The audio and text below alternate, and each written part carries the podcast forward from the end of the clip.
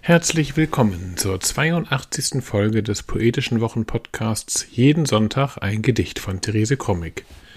Heute ist Sonntag, der 7. Mai 2023. Mein Name ist Ansgar Krommig und wir freuen uns, dass ihr wieder dabei seid. Heute setzen wir das aktuelle Schöpfungszyklus-Projekt fort.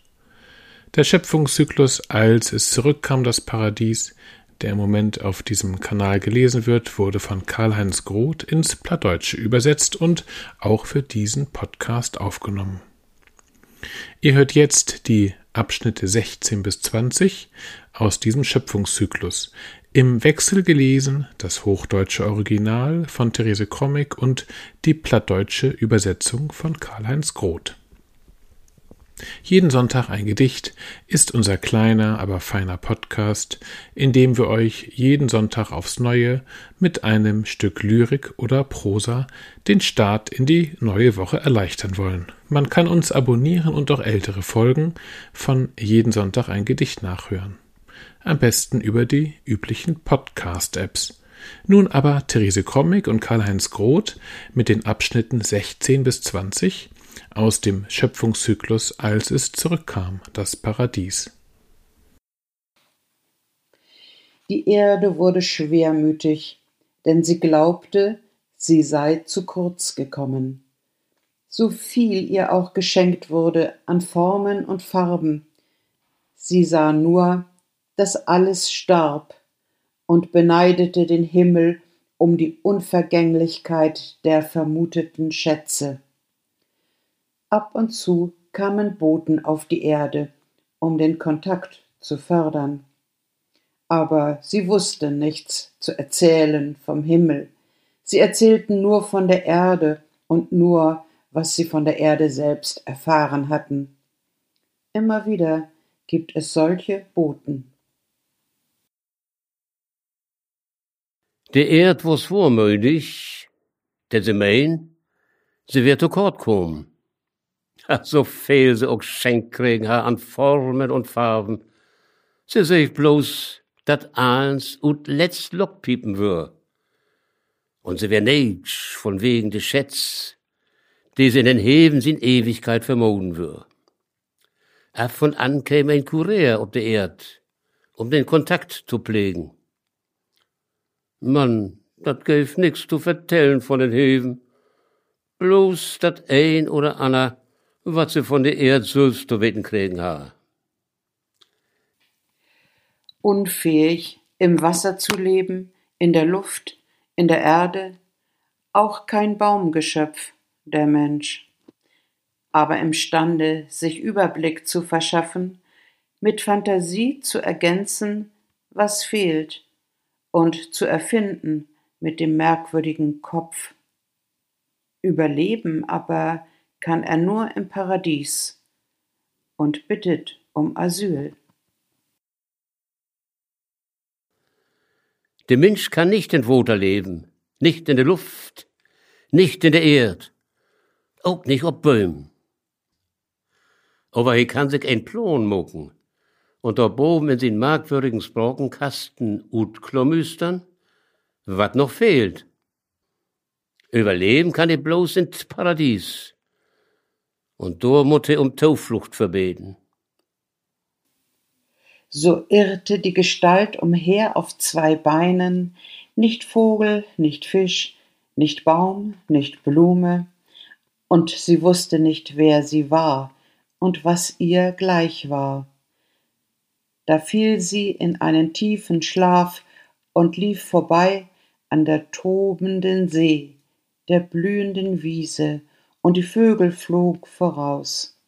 Sie stieß auf eine Blume, die leuchtete ihr entgegen und lebte wie sie, und als sie sie berührte, sprang sie einen Spalt auf, nur einen Augenblick lang, und sie wünschte sich hinein, ehe sie sich wieder verschloss. Zauberin war sie. So tapst die Gestalt dammelig ob zwei Beinen umher. Nicht Vogel, nicht Baum, nicht Blum. Und sie wuss nicht, wo gehen sie wär und wat er liegt sich. Voll sind ein deepen Sloop und lebt vorbei an de tausend Wültern See, an de blöen Wischen und de Vogeln pflegen verruht. Sie stört ob ein Blom, die lüch er in de Müd, lebendig als auch. Und als er berühr, sprung sie ein Split ob, ein Liedler klang. Und sie wünscht sich darin, ehre sie sich wieder lädt. Ein Teufelsche wär sie. Der Granatapfel. Hart war seine Schale und abweisend. Es hieß, er sei wie das Gesetz, rau und ungenießbar. Man sprach ihn heilig und verbot, von ihm zu essen. Seine Blüten leuchteten purpurrot, sein Duft machte benommen. Sie stand vor dem Baum. Warum sollte sie nicht herausfinden, wie die Frucht des Gesetzes schmeckte? Die Neugier wuchs und der Ärger auf das Verbot. Sie riss die raue Frucht ab und schnitt sie auf. Da floss es aus dem Innern der trockenen Schale, rot wie Blut, wie das Leben, und darin lagen dicht beieinander die vielversprechenden Kerne. Sie biss in das Fruchtfleisch, sie saugte den Saft in sich auf. Kann sein, dass sie ihm abgab davon. Die Lust der Entdeckung behielt sie. Bis heute wagt sie Neues und ist sich nicht sicher, dass gut ist, was man gut nennt, und böse, was man böse nennt, sondern prüft, und schaut selbst. Der Granatappel. Hart wird den Schal und abwiesen. Wo secht, he wer ist dat Gesetz? Ruch und nicht Togeneten. Hillig, woher sproken. Und wer verboten em Poeten. Sin blöden glinstern purpurrot, sin Ruch mög ein Ramdösig. Sie stund vor den Baum. Warum schul sie nicht klug kriegen, wo uns der Frücht von dat Gesetz mecken würden? Oh, sie wär nie schierig. Sich aber glicktätig auch über das Verbot.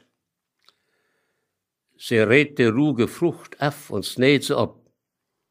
Mit eins strollt Rut und dat Binnest vor de trögen Schal. Rot as Blut, so as dat Leben und der Meeren bin legen dicht beieinander der fehl verspreten Kahns. Sie bet in das Fruchtfleisch, sucht den Saft in sich ob. Kann wen, dat sie em Dor wat von gäf. Der Lust wat utuklamüstern, de hehl an. Bitt ob den hütigen Dach wocht sie dies, und is ich doch nicht wiss, ob dat Gout is, wat ein Gout nömt und bös was ein Bös nömt, sondern prüft und untersucht selbst. Irrlicht, Regennacht, Blätterdach, Irrlichtweg, führ mich aus, ich flieg blind, dir vertrau, Regendach, Blätternacht. Irrlicht.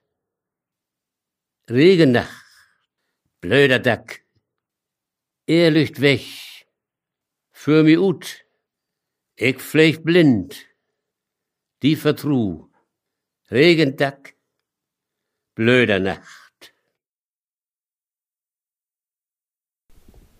Das war sie, die 82. Folge des poetischen Wochenpodcasts Jeden Sonntag ein Gedicht von Therese Krommig. Wir hoffen, es hat euch gefallen und wir hören uns nächste Woche wieder. Bis dahin, alles Gute.